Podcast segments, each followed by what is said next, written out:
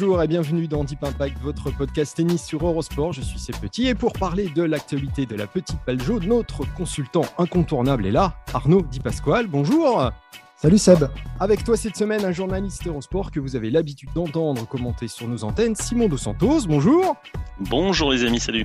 Et cette semaine, un invité de marque va nous accompagner pendant cette émission, Gilles Servara, le coach du nouveau numéro 1 mondial, Dani Medvedev. Bonjour Gilles et merci d'avoir répondu à notre appel. Bonjour à tous. Vous l'aurez compris, notre émission sera donc une spéciale Medvedev. Nous finirons avec l'œil de Deep, sans oublier la stat de la semaine de Juste et Maths. Pour rappel, vous pouvez écouter cette émission sur toutes les plateformes de podcast, Deezer, Spotify, Acast ou encore Apple Podcast. Les extraits vidéo seront à retrouver sur nos sites et applications Eurosport. Cette semaine donc, l'actualité tennistique tourne principalement autour de l'intronisation de Daniil Medvedev au premier rang mondial du classement ATP. Alors avant de commencer, un chiffre, un chiffre pour marquer l'ampleur de cet événement. 18, c'est le nombre d'années où le Big Four a régné sans discontinuer. Le dernier avant eux était donc Andy Roddick en 2003. Et donc, et donc, et donc, voici une nouvelle tête. Enfin, devrait-on dire, Arnaud. Ouais, non, non, mais ça marque hein, vraiment l'immense performance de Daniel Medvedev qui, euh, alors je sais pas, après, moi je, vais donner mon point de vue, mon regard un petit peu extérieur, qui finalement met en avant une progression presque assez linéaire depuis 3-4 euh, ans avec euh, des étapes, des caps à chaque fois qui sont passés chaque année. On sent vraiment que voilà, il y, a eu alors les 250, les 500, les 1000, les grands chelems, les évolutions à chaque fois vraiment d'année en année depuis cet été complètement fou euh, c'était quoi en 2018, 19, 18 C'est une bêtise, 18 De, folie, 19, pardon. Tu vois, et, en fait, c'est vrai que depuis, on sent que voilà, il y a, y a, des remises au point et on les voit parce qu'on en parle de temps en temps aussi avec toi, euh, Gilles. Mais à la limite, euh, c'est assez phénoménal, évidemment. C'est, j'imagine, un aboutissement extraordinaire au sens propre du terme. Euh, mais moi, je me tourne vers toi et c'est pas euh, de Daniel dont j'ai envie de parler tout de suite, mais c'est plus de toi en tant que coach aujourd'hui. Euh, qu'est-ce que tu ressens après tout ce travail effectué Est-ce que tu t'en rends compte? Alors, est-ce que je m'en rends compte? Comme première question, effectivement, non, je ne m'en rends pas du tout compte au fur et à mesure des jours, disons qu'il y a différentes pensées qui, arrivent au fur et à mesure et qui donc euh, me permettent de, mettre des mots, de ressentir des choses. Mais aujourd'hui, euh, alors il y a une grande satisfaction effectivement euh, sur tout le, le, parcours réalisé. Quand on se retourne sur justement cette progression dont tu parles, l'histoire qu'on a en commun avec Daniel, mon histoire personnelle aussi dans, le tennis pour arriver là. Donc ça, c'est des choses qui, euh, sont très fortes pour moi, donc euh, pour que je peux réaliser. Maintenant, la place de numéro un en elle-même, pas tant que ça. Vraiment, j'ai une image qui me vient. J'ai eu plus de, j'ai envie de dire, attention à ce que je vais dire, ça peut être choquant, d'émotion quand la France a gagné la Coupe du Monde en 98, que là, la place de numéro un mondial. Euh, et ce que je dis là à l'équipe de Daniel en ce moment, c'est euh, j'ai le, sentiment de ne euh, pas le réaliser, mais en même temps, c'est mieux de le vivre et de ne pas le fantasmer que de le fantasmer et pas de le vivre, en fait. Donc voilà dans, dans, quoi je suis aujourd'hui par rapport à cette accession à la place numéro 1 mondiale. Gilles, vous avez dit euh, n'avoir jamais abordé la question de cette première place mondiale avec Daniel. Est-ce que c'était par superstition ou parce qu'il avait simplement pas, la tête à ça? Tout simplement parce qu'on était dans un autre, une, autre, une autre focalisation que, que la place de numéro 1. Euh, on est sur des choses beaucoup plus terre à terre, euh, j'ai envie de dire, c'est-à-dire c'est-à-dire l'entraînement du jour, le match du jour, la perte du jour. là, je me prépare à, à aller à l'entraînement aujourd'hui. On, on est euh, sur, entre guillemets, des problématiques de joueurs de tennis qui sont euh, quotidiennes. Euh, et, c'est ça qui prend la, la, place, la plus grande place, en fait. Et, le fait d'être numéro un mondial n'enlève pas le fait de, de, vivre des choses communes à, n'importe quel sportif, n'importe quel tennisman, et auquel il faut répondre pour, bah, pour être le meilleur possible aujourd'hui, demain et le tournoi suivant, en fait. Donc voilà pourquoi ça atténue un petit peu le, aussi l'engouement le, ou, euh, ou, les, émotions qui, peuvent euh, qu'on pourrait imaginer quand on est à l'extérieur, en fait. C'est pour ça que la comparaison avec la Coupe du Monde, est, je, l'utilise vraiment comme un repère, c'est-à-dire que j'étais à l'extérieur d'un événement, comment dire, exceptionnel, et je le vivais avec certainement peut-être plus d'émotion aussi que certains joueurs qui, quand ils parleraient de cette victoire, ils pourraient l'exprimer avec des, des, mots euh, banals, comme moi je peux l'exprimer aujourd'hui euh, par rapport à, mon quotidien euh, d'entraîneur. Selon vous, comment, comment le faire durer maintenant au, au, sommet de la hiérarchie?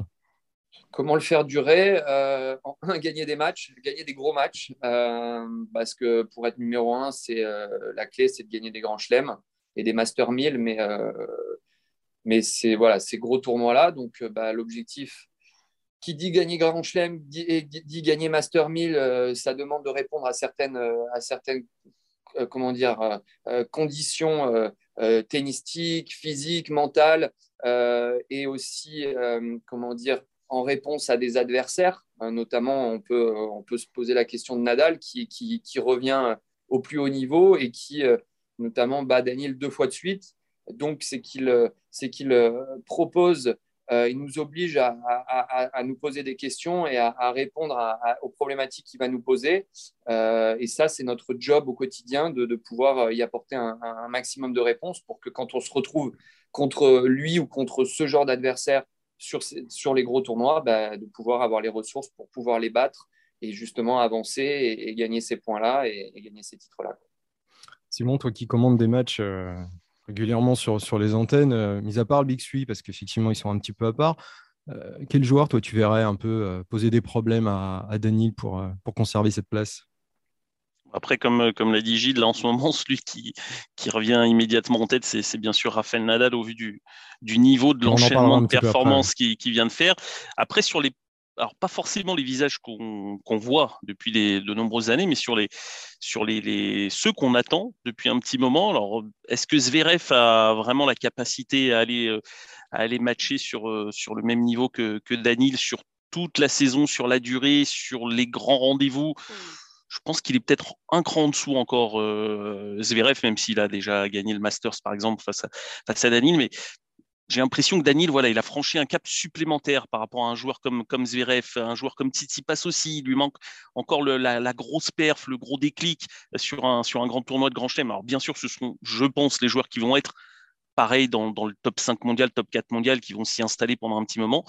Et par contre, sur les nouveaux joueurs, la nouvelle génération, les next-gen, euh, moi, il y a deux joueurs là qui commencent à, à, être vraiment plutôt éloquents. C'est, je pense, au Aliassim, qui lui vient de vivre un déclic en passant le, cap d'une victoire en tournoi, en comprenant peut-être justement ce qui lui manquait pour, euh, pour aller matcher sur ce, type, euh, sur ce type de grand événement. Et puis il y a bien sûr Alcaraz. Alcaraz, c'est la météore quoi, qui arrive 18 ans à peine, qui, qui est déjà installé top 20, qui gagne déjà des, des 500. Qui... Enfin voilà, c'est euh, c'est Alcaraz sûrement sur les prochaines saisons un peu plus à, longue échéance qui, qui risque de venir être euh, le poil à gratter de, de Daniel. Gilles, est-ce que, est que Daniel se dit maintenant qu'il ne doit plus perdre face à, face à certains joueurs? Est-ce que ce, statut numéro un ne lui met pas davantage de pression quand même? Non, je dirais pas ça, parce que à partir du moment où on se dit on doit plus perdre, c'est, je pense, une mauvaise approche, euh, parce qu'il y aura toujours, euh, Enfin, je veux dire, le droit à la défaite fait partie du, sport.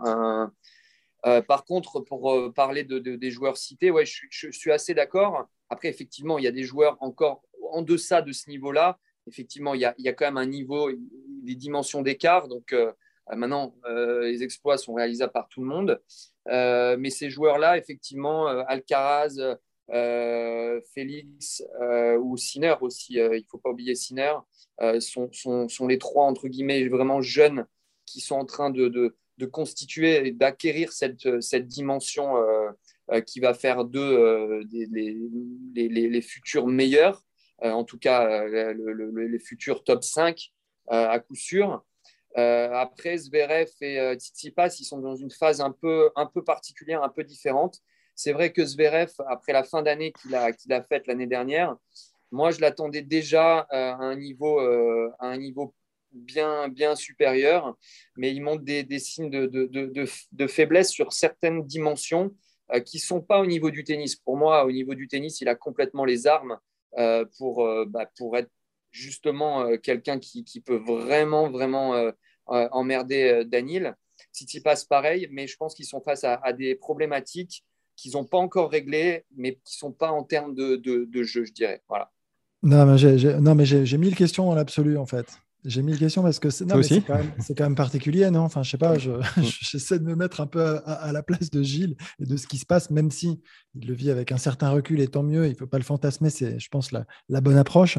Mais est-ce que lui, pour, pour Daniel, est-ce que as, tu, tu, vois un changement? Est-ce que tu vois, vous avez une discussion justement sur cette place de numéro 1 Est-ce qu'il y a une sorte d'aboutissement quand même? Est-ce que tu penses que ça, en termes de sollicitation, est-ce que ça change aussi quelque chose d'être 2, 3, 1 là ces dernières semaines, ces derniers temps? Écoute, ça fait là, ça fait euh, quoi, quatre jours qu'il est, euh, même un jour qu'il est officiellement numéro un mondial, donc c'est un petit peu, euh, un petit peu tôt. les approches, oui, les sollicitations vont, forcément évoluer, mais bon, quand il, ça fait quand même quelques années que c'est des, des, des, rythmes auxquels on, auxquels on et auxquels il s'habitue, puisque quand tu passes d'un statut allez, de top 20 à top 10 quand il a commencé à faire sa, ses premières, sa première finale en Grand Chelem et son année et son été 2019. Ça a déjà, euh, on est déjà passé dans, un autre, euh, dans un autre registre et tout ça, c'est crescendo en fait. Donc, euh, donc j'ai envie de dire, il est habitué, il est entraîné à ça. ensuite, au niveau mentalité et l'approche, là, aujourd'hui, je dirais que non. Maintenant, la, la, contrainte supplémentaire, c'est que pour être numéro un, il faut euh, jouer euh, ou avoir ce niveau-là vraiment toute l'année. C'est-à-dire que les petits, les petits creux, euh, les petits creux que tu peux avoir, hein, ils peuvent avoir des conséquences, surtout si tu n'as pas des très hauts au point de gagner des grands chelems. Voilà. Donc ça, ça va être la, le, changement actuel. Il faut être sur la crête, la crête en permanence, quoi. Donc voilà. Et il y a une question qui me taraude aussi, c'est concernant la finale de l'Open d'Australie. Euh, il l'a vite digéré, il l'a digéré, elle lui a fait très mal. comment il l'a, comment vous l'avez vécu? Parce que toi aussi, hein, écoute, franchement, je, pense qu'on est assez, on est, on est des extraterrestres, je pense de ce côté-là, parce qu'effectivement, je pense que on l'a digéré euh, au bout d'une heure, c'était quasiment digéré quoi, en fait. Euh, rapide. vraiment. C'est une sorte de défense, non? Autodéfense? Non, non, non, non. Je pense qu'il y a une certaine forme de, de personnalité de, et de, de, façon de gérer et de ramener les choses dans, une forme de réalité. Euh, après, ce que j'ai coutume de dire pour moi, en tout cas, euh, c'est que euh, franchement, le, fait d'avoir gagné l'US Open, ça, ça, a permis aussi de, d'apaiser certaines choses. et je dis pas que, que ça aurait été la même chose au, niveau, au niveau, comment dire, contrôle de soi et, euh, après la finale. On va aborder la question euh, autour de Nadal avec euh, cette statistique. pour continuer ces discussions, le chiffre 15, cette stat a été donnée par notre partenaire Je sais Math. Depuis le début de la saison, Nadal a remporté 15 matchs consécutifs sur dur. Or, depuis le début de sa carrière, l'Espagnol n'a fait mieux qu'à une seule reprise sur cette surface, c'était en 2013. Entre Indian Wells et Pékin, il a enchaîné 26 victoires. Ce Nadal-là, une sorte de éternel phénix du circuit, on peut dire, qui a donc battu deux fois, Daniel disiez tout à l'heure, cette saison. Est-ce qu'il fait autant peur qu'avant? Aujourd'hui, euh, sans, comparer, sans comparer à avant, bah, il est de nouveau, euh, en tout cas, il est considéré plutôt comme, euh, comme quelqu'un qui peut battre tout le monde, ce qui était quand même un point d'interrogation, je pense, en début de saison, quand, quand la saison a commencé. Euh, voilà, après, comparé à avant, euh, pour moi, c'est difficile parce que je ne l'ai pas connu avant, euh, mais j'imagine que ça devait être, ça devait être, ça devait être juste dingue, quoi, parce que ce qu'il est capable de faire aujourd'hui, qui est déjà dingue, quand je vois ce qui s'est passé pendant la finale de l'Open d'Australie, où il y a certains moments, je me disais, ça, ça c'est pas possible, comment c'est possible ce qu'il fait là? Et, et, que quand il était plus jeune, ouais, j'ai entendu Gilles Simon notamment qui disait qu'aujourd'hui, bah, il, était à 75% de, euh, si je reprends bien ces mots, qu'il était à 75% de ce qu'il était avant. Donc euh, j'imagine que c'était euh, tout simplement injouable. Est-ce que le, retour de Joko va, chambouler tout ça? Oui, je pense probablement. Oui, parce, que, parce, que, parce que je pense malgré tout Euh, regarde des résultats euh, ces dernières années, ces même dix dernières années sur, sur dur, si on prend les stats, c'est quand même Joko le grand champion. Et, et donc, ce, retour va forcément chambouler un petit peu l'ordre des choses. Et après, on va voir aussi dans quelles conditions il revient. Joko, il est, il est un peu chahuté. Il s'est passé beaucoup de choses. Cet Open d'Australie, quand même, qui a été compliqué à gérer, à digérer. Euh, un retour à la compétition où il manque de matchs, c'est logique. Après tout ce qui s'est passé, euh, on l'a senti un peu en difficulté. On, va, voilà, je, mais oui, oui, clairement, Joko pour moi aujourd'hui s'inscrit comme le grand numéro un. Après, euh, je, mets Medvedev clairement, même s'il y a Nadal qui, finalement revient très vite dans ce paysage. Tu l'avais joué Simon Joko ou pas? Oui. À Dubaï, ouais. Oui, oui. Qu'est-ce que tu en as pensé de son retour à la compétition? Alors j'ai fait, euh, j'ai commenté le, premier tour euh, qu'il joue et bon, il joue l'Italien Musetti euh, pour son premier match. On sent, voilà, on sent le Djoko qui a envie de montrer que bah, ça reste Djokovic. match maîtrisé, il n'y a pas eu de grosses complications pour lui. En face, c'est un joueur correct, mais qui a pas les armes pour pour gêner Djokovic et pas de faiblesse. Il y a peut-être dans le deuxième set un petit moment où il rentre un peu moins bien la balle et voilà, quelques regards vers, euh, vers son coach, vers son clan. Mais voilà, c'est le Djokovic qu'on connaît, sans forcer le talent. Ratchanov, c'est vraiment maîtrise euh, parfaite euh, sur le match. Il n'a pas laissé de place du tout aux Russes, capable toujours d'être aussi efficace sur, sur les jeux de retour, vraiment agressif, grosse défense comme d'habitude pour, pour Djokovic. Et alors Vesely, c'est le match assez, incroyable parce que je pense que ce jour-là, il tombe sur un, sur un qui est euh, assez exceptionnel. Euh, il vient de s'enchaîner cinq matchs depuis le tableau de qualification. Rien à perdre. Euh, il y a en plus cette, cette affaire où il a déjà battu Djokovic, même si ça remontait à, 5 ou 6 ans en arrière. Mais Djoko a eu du mal à, finalement élever son niveau, en tout cas être capable de vraiment trouver la balle qui gênait Vesely parce que Vesely était pas un client qui couvrait énormément son cours, qui était plus pas franchement à l'aise sur les déplacements. Et j'ai trouvé que Djokovic a manqué de, de, finesse justement dans, ce match-là pour, pour aller gêner le, le Tchèque sur cette partie. Par contre, ça aurait pu basculer parce que sur la fin de deuxième set, il est à rien du tout de, prendre le set. Et là, il réussit un jeu incroyable, Vesely en retour pour euh, finalement euh, se remettre dans la partie et gagner derrière au tie-break. Bon, écoutez, après, comme l'a dit Arnaud, c'est le, manque de compétition. Il était à son troisième match. Euh, voilà, c'était pas non plus euh, l'adversaire absolument attendu pour battre Djokovic sur son retour, mais le niveau de jeu qu'il avait proposé, Vesely a suffi. Puis je trouve que c'est Djoko qui, sur ce match-là, n'a pas été capable vraiment de, de se montrer suffisamment euh, malin, ce qui est assez étrange d'ailleurs pour lui. Alors, on entend dire maintenant qu'une nouvelle ère un peu a commencé euh, avec ce changement de leadership sur le circuit. Est-ce que c'est pas aller vite un peu en besogne? Ah bah oui, oui, c'est aller vite en besogne dans la mesure où euh, euh l'âge ne les rend pas moins bons, que ce soit Djoko ou, ou Nadal, et, et, que Nadal montre qu'il va être là. Alors après, Djoko, avec cette histoire de, de, de, de vaccin, forcément, ça ça, inverse un petit peu la, ça, change un peu la situation. Là, peut-être il y avait Joko, mais il n'y avait pas Nadal. Maintenant, euh, il y a moins de Joko et il y a Nadal. Donc, euh, la problématique est la même. Maintenant, si les deux se mettent à, être présents, euh, ça va être encore, encore, encore très compliqué pour les jeunes. Daniel ayant un peu, d'avance, il l'a prouvé pour les jeunes, ça va être difficile encore parce qu'ils euh, ont, euh, ils ont encore beaucoup de, de ressources que les autres n'ont pas encore réussi à, à, à, constituer euh, de manière aussi, aussi solide. Oui, c'est vrai que là, ça, c'est la fin d'un règne. Alors, c'est la fin d'un règne parce que voilà, depuis 18 ans, on avait tout le temps les mêmes noms. Donc, c'est la nouveauté qui a apporté ce, cette expression. Mais c'est vrai que c'est pas la fin d'un règne sur le plan du, tennis, sur le plan des, performances. Nadal, il va pas s'arrêter de gagner euh, la semaine bah, prochaine. donc, euh, c'est vraiment pas que sur le tennis en fait. Ce qu'il faut se rendre compte, c'est qu'il y a le tennis et c'est leurs ressources mentales qui sont à vraiment et physiques aussi, bien entendu, tout est lié. Mais leurs ressources mentales, elles sont à un niveau euh, auxquels les jeunes vont devoir accéder. Et pour y accéder, ils vont devoir se confronter à eux et, euh, d'abord être capable de résister, ensuite de résister un peu plus pour euh, entrevoir, entrevoir la victoire et peut-être l'obtenir. mais il va falloir qu'ils aillent chercher très très loin ce qu'ils n'ont pas encore ou encore réussi à, à, stabiliser pour pouvoir les battre. il n'y a, qu'à voir l'année dernière quand Tsitsipas joue Nadal en finale de Barcelone ou Djokovic en finale de Roland. Il est proche, euh, mais il ne les gagne pas ces matchs. Et pourtant, il est proche en termes de jeu, en termes de, physique, mais euh, pour autant, donc il ne gagne pas, mais c'est aussi ces matchs-là qui lui permettent d'acquérir euh, ces ressources qui, vont faire de lui un potentiel ou qui font de lui un potentiel vainqueur de, Grand Chelem.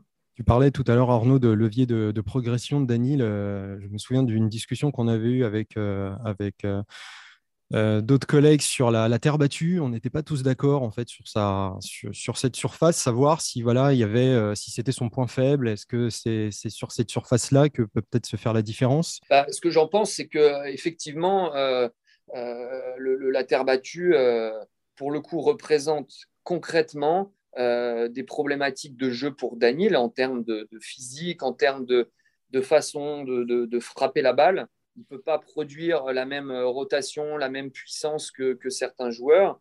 Euh, et, sur terre battue, c'est problématique pour, euh, pour pouvoir neutraliser un adversaire et, pouvoir supporter des échanges sans ouvrir des brèches qui font que tu te retrouves à te faire manger, quoi, en fait.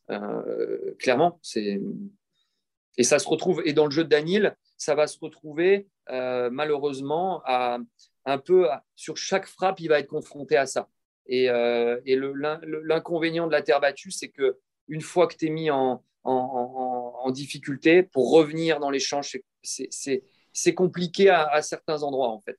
Pas compliqué à certains endroits parce que pour faire finir un point, c'est pas non plus facile. Donc une défense peut te sortir de, de, de, la merde, mais en même temps, pas n'importe quel style de défense, en fait.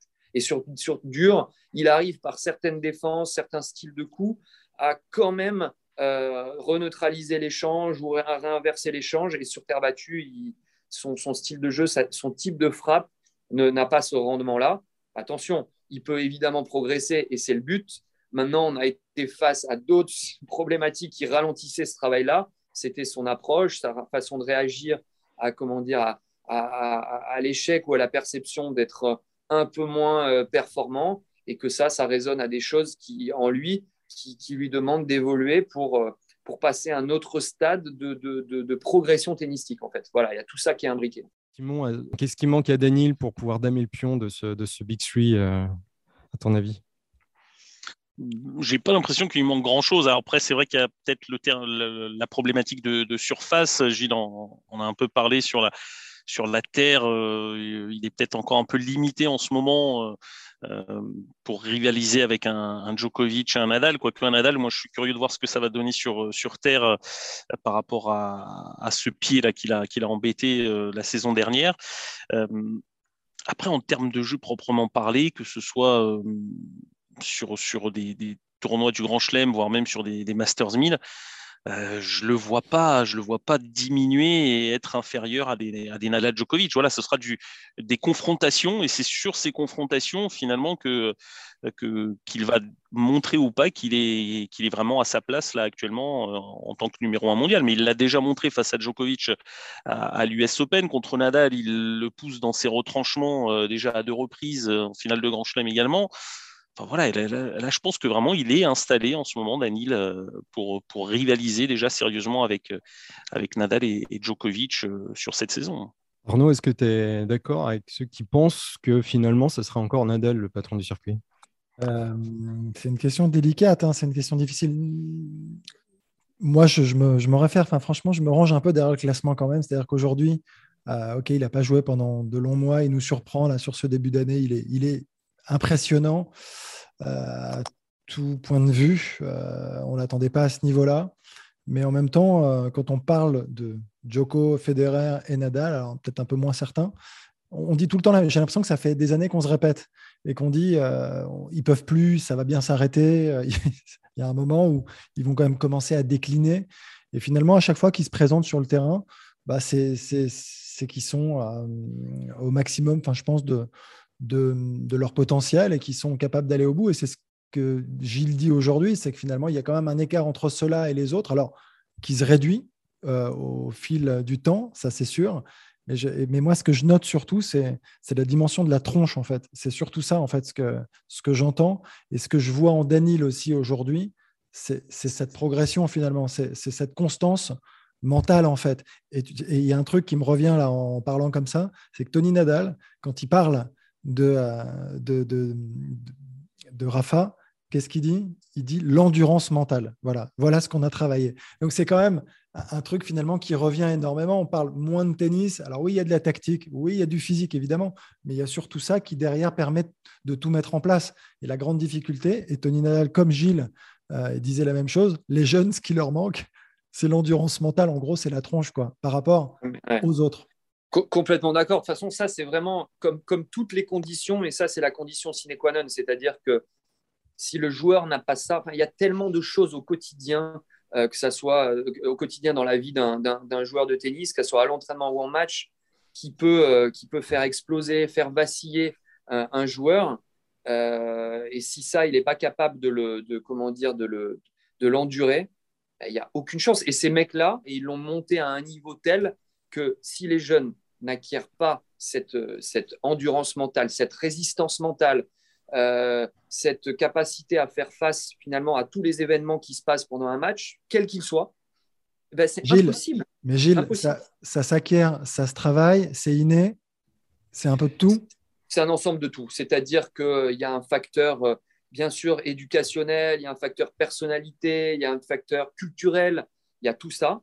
Euh, ça, c'est pas évident à, constituer, c'est un peu prédéterminé, euh, mais pour autant, Ensuite, il y a le travail, euh, le travail que qu'on fait tous les jours. Euh, alors qu'on fait tous les jours sur le terrain. Il y a le travail aussi euh, d'être capable. On a tous des failles, d'être capable de travailler ces failles pour pouvoir les renforcer. Et, c'est ce qui permet tout ça mis bout à bout, effectivement, de, de, devenir plus ou moins un rock sur le terrain qui, qui, est capable de faire face à, à tout ce qui se passe. Et, et ça, je veux dire, il ne faut pas se leurrer, euh, euh, c'est indispensable pour euh, accéder au haut niveau. Y a pas de, on peut faire toutes les équations possibles. Si ça, on ne l'a pas, bah, il y, a, y, a, peu de, de possibilités de, de, rivaliser ou de battre les meilleurs. Arrêtez-moi si je me trompe, Gilles, mais euh, Daniel est suivi par un coach mental. C'est mhm. assez rare quand même sur le circuit, pour le souligner. C'est Francesca Dosé, c'est ça? Ouais. Mhm. Elle a eu un, un, travail du coup primordial dans son ascension. Bien sûr, complètement. Euh, j'ai introduit euh, Francisca il y a, dans l'équipe il, il, y a quelques années, il y a, il y a 4 ans, 2018, euh, parce que je sentais que c'était quelque chose de, capital. Voilà, c'était pour moi. En plus, je, savais comment elle, travaillait, ce qu'elle était capable d'apporter, notamment à un joueur comme Daniel, qui était quelqu'un que je ressentais comme quelqu'un de, profond, de riche et de complexe. Euh, et que c'était pas juste, euh, encore une fois, c'est pas péjoratif ce que je vais dire parce que c'est complètement indispensable, mais c'était pas juste de la préparation mentale en fait, euh, qui est utile pour, pour tout athlète mais on n'était pas à ce niveau-là pour moi de, travail. Et, je savais que ça demandait ce, travail-là par rapport à ma sensibilité, mon expérience de, ce registre-là. Et, donc, c'est pour ça que j'ai suggéré à Daniel de, pouvoir, dans un moment difficile, euh, de, lui suggérer de travailler euh, sur cet aspect-là. Euh, il a eu l'intelligence de, faire ce travail-là et ils ont eu la, connexion pour, sentir que ça matchait bien entre eux et que le travail produisait des, bons résultats.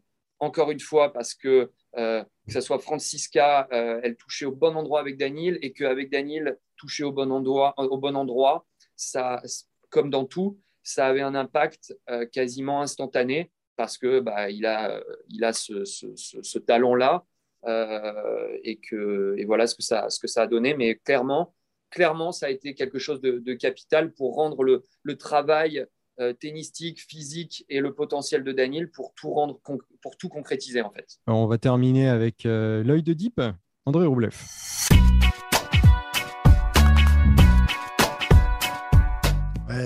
Roublev, euh, parce que alors, il n'a que 24 ans, il a été cinquième mondial, il est entraîné par Fernando Vicente. Euh, moi, je me rappelle de Roublev il y a de nombreuses années où c'est Paul-Henri Mathieu qui l'avait joué, je crois, en finale d'un challenger à Quimper et qui disait à l'issue de cette finale ce joueur-là va être monstrueux, je le vois dans le top 10, les doigts dans le nez. Et ça m'avait marqué parce que je ne l'avais pas trop vu euh, jouer, ce, joueur. Euh, et, forcément, ça m'a permis de le suivre d'un peu plus près. Et il s'est pas trompé, il s'est pas trompé, Polo, hein, puisque derrière, il y a cette progression phénoménale, puisque en 2017, il explose très rapidement, il rentre dans le top 50 avant de se blesser 2018-2019. Donc, il connaît des hauts, des bas assez rapidement, euh, une fracture de fatigue au dos, euh, le poignet euh, qui, lui fait défaut. Et puis, il remonte la pente, il revient à chaque fois très vite en regagnant des matchs. alors, avec un jeu qu'on peut lui. sur lequel on peut trouver qu'il manque de variation avec un jeu peut-être un peu stéréotypé parfois, mais il vous prend tellement à la gorge, il joue tellement tôt, il, a tellement cette volonté de, vous rentrer dedans, de jouer le rouleau compresseur, qu'il est euh, assez phénoménal. Et là, il est revenu ces deux dernières semaines parce que finalement, on n'en entendait pas trop parler hein, depuis le début de l'année, euh, avec euh, finalement une montée en puissance depuis Rotterdam. Hein, il y a eu cette défaite contre Silic décevante presque, parce que même dans l'état d'esprit décevant, parce que je, me demande si je ne l'avais pas commenté, mais à l'Open d'Australie, il perd contre Silic, c'est moyen. Et puis là, depuis Rotterdam, demi-finale, puis victoire à Marseille, puis victoire à Dubaï. Voilà, les enchaînements s'en font, se, font assez rapidement, avec beaucoup de victoires. Euh, on, dit qu'il n'est pas encore assez bon sur les Masters 1000. Il a quand même fait deux finales en 2021. Il y a, des progrès, en fait, qu'il faut absolument mettre en avant, qu'il faut noter. Euh, il a trois quarts de finale en Grand Chelem déjà, euh, sur des surfaces différentes, sauf le gazon, huitième de finale. Et, et ce petit No War Please euh, sur euh, les réseaux sociaux aussi qu'il a, il a mis. C'est lourd de sens quand même, et c'est assez courageux aussi de sa part que, de l'avoir simplement écrit. Il faut oser quand on est russe. Tout à fait. Simon, tu l'as. Tu l'as vu, euh, tu l'as vu évoluer aussi à Dubaï. C'est vrai qu'il a gagné son deuxième titre de suite. Alors on en parle peu, mais quand même mine de rien, il, lui aussi trace sa route. Hein après Roblev, c'est effectivement un des joueurs qui sera top 5 euh, à coup sûr pendant de bonnes saisons maintenant. Hein. C'est voilà par rapport à, à, ces joueurs qui sont Berrettini, euh, euh, les, les, joueurs comme ça qu'on attendait vraiment à aller chercher très vite les premières places c'est celui qui me semble le plus, le plus efficace là, pour rester installé top 5. Et puis c'est vrai que lui, il a l'habitude de gagner maintenant, parce que je crois que c'est son, son dixième euh, ATP 500, me semble-t-il. Hein, qui... 5, ATP 500. 5 ATP 500 et 10 titres. Enfin voilà. Mais effectivement, après, c'est sur les Masters 1000 et sur les, les grands chelems où il a besoin d'être plus, plus performant et d'être à son niveau, au niveau qu'on attend de lui.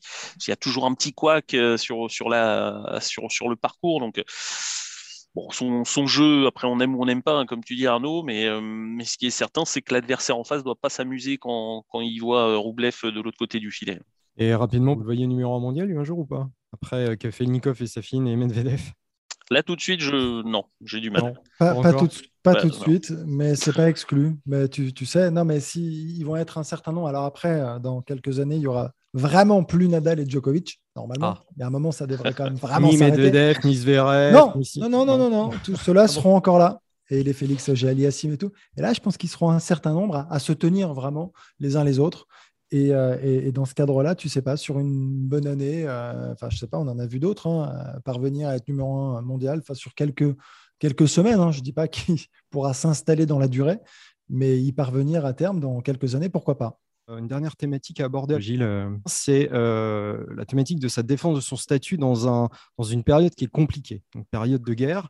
Très compliqué. Il a, eu, ouais, il a eu ces mots en début de semaine au moment de devenir le, numéro un mondial. Voilà, c'est un immense honneur d'atteindre ce rang. Je suis sûr que tout le monde peut comprendre que cela s'accompagne d'émotions mitigées, que cela se produit cette semaine. Merci à ma femme, à mon équipe, mes sponsors, mes amis et tous ceux qui ont aidé en cours de route. C'est un long voyage que j'attends euh, avec impatience et j'attends avec impatience les années à venir.